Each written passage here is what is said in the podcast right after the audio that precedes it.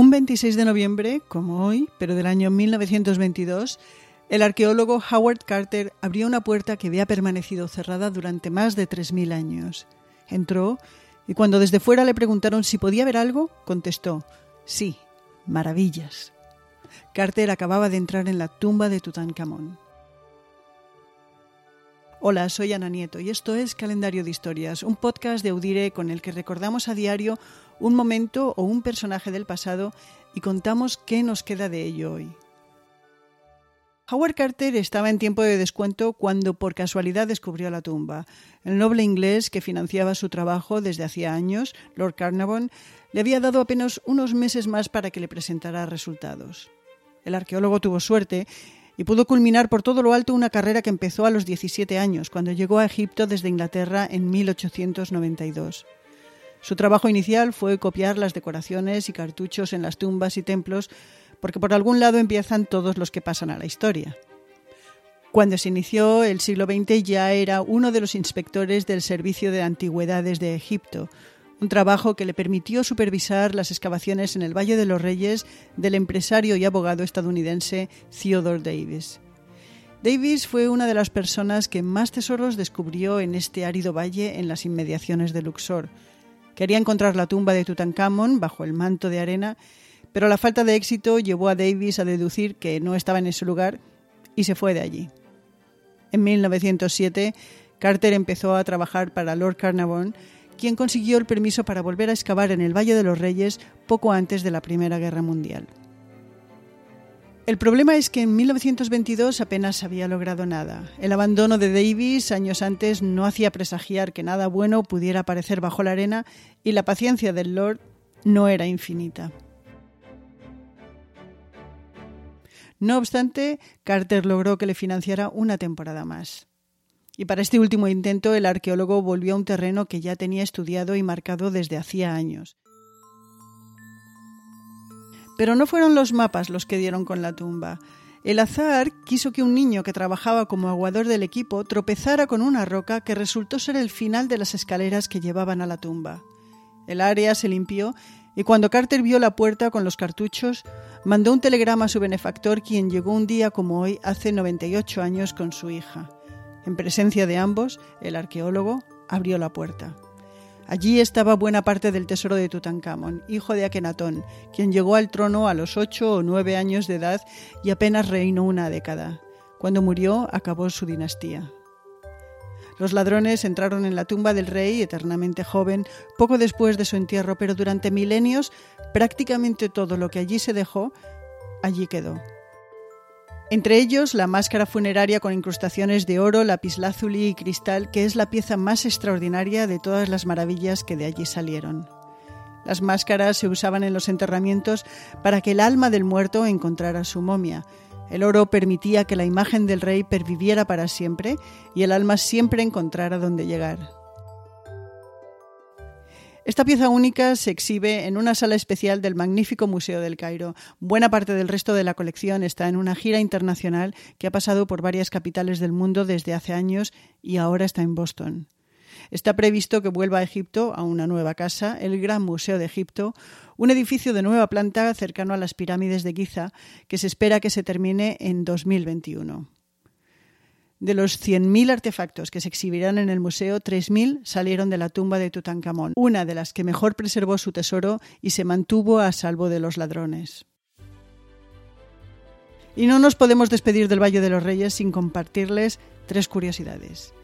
La primera es que la exploración financiada por Davis estuvo excavando a escasos metros de la tumba antes de tirar la toalla. La segunda es que un día como hoy, pero dos años después de abrir la puerta de la tumba, en 1924, Carter estaba en Madrid, donde fue recibido por Alfonso XIII en el Palacio Real. Enseñó sus diapositivas y habló de lo hallado en una conferencia a la que acudieron el rey, su esposa, la reina Victoria Eugenia, y el filósofo Ortega y Gasset, entre otras personalidades.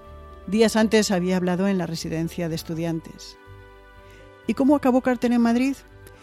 Pues según cuentan en un libro la egiptóloga Miriam Seco Álvarez y Javier Martínez, Carter, que tenía fama de huraño, hizo sin embargo muy buenas migas con el duque de Alba, Jacobo Fitz James Stuart, y de su mano llegó. Antes de irse fue invitado a ser miembro de la Real Academia de la Historia. La última curiosidad es que durante unos años Howard Carter se ganó la vida pintando imágenes de los templos y tumbas de Egipto. Las reproducciones de sus acuarelas están en todas las tiendas de turistas. Y también tal día como hoy, 26 de noviembre, sucedieron los siguientes eventos. En el año 43 a.C., en Roma se formó el segundo triunvirato con Lépido, Octavio y Marco Antonio.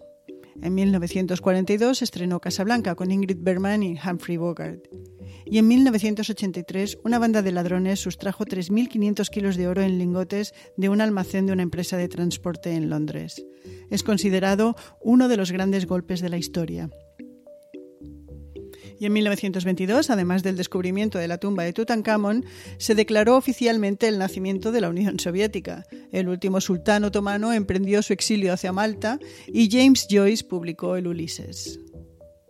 Y hoy también es el cuarto jueves de noviembre, un día en el que Estados Unidos celebra Acción de Gracias.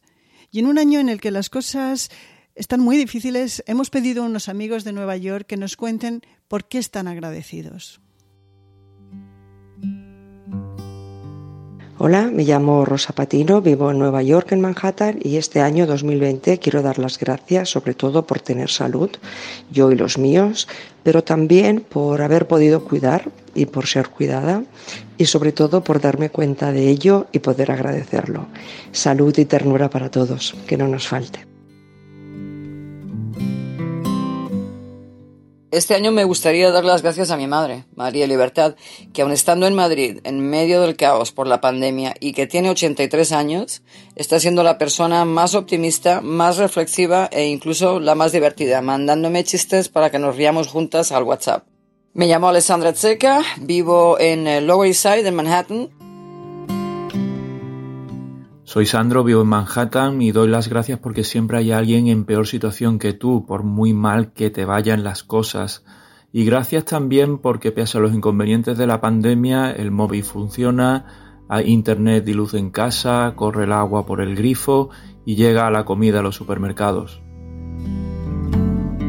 Soy Sara Yañez Richards desde Brooklyn, Nueva York este año estoy agradecida por el comedero para pájaros que tengo en mi balcón, bueno, en mi escalera de incendios, porque durante los meses del confinamiento me ayudaron a, cambiar un poco la mente y a, evadirme, viendo cómo los pájaros venían a comer eh, diariamente y me ayudaban a olvidarme de la cruda realidad que estábamos viviendo a nivel mundial. Soy Javier y vivo en Brooklyn. Yo doy gracias a mi bicicleta, es lo que me ha hecho sentir más libre en estos meses. Me llevó a oler el mar en Fort Tilden o a cruzar los puentes de Manhattan. Sobre ella, viendo pasar las calles de mi barrio, es como si el mundo no se hubiera parado. Hola, me llamo Mónica, vivo en Newburgh. Este año doy gracias porque el virus pasó por mi casa, por mi familia en España, em, pero todos se recuperaron bien, no ha dejado ningún tipo de secuelas. Me llamo Ruth, soy de León y vivo en el Bronx, Nueva York y además de dar gracias por la familia, los amigos y la salud, siempre, este año especialmente por la tecnología que nos ha permitido, a pesar de la distancia y los confinamientos y un montón de, situaciones adversas, poder seguir en contacto con los que más queremos.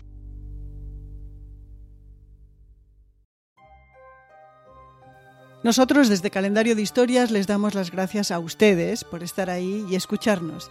También les agradecemos que si les gusta lo que oyen, lo comenten con amigos y en medios sociales. Audire Podcast somos María Luz Rodríguez y yo, Ana Nieto. Y volvemos mañana, porque mañana será otro día.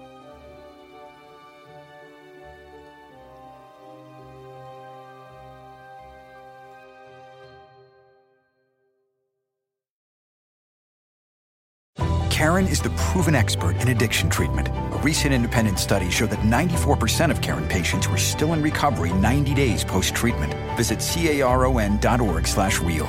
Karen. Real results, real care, real about recovery. In the metaverse, doctors will practice surgeries hundreds of times before operating on real patients. The metaverse may be virtual, but the impact will be real. Learn more at meta.com slash metaverse impact.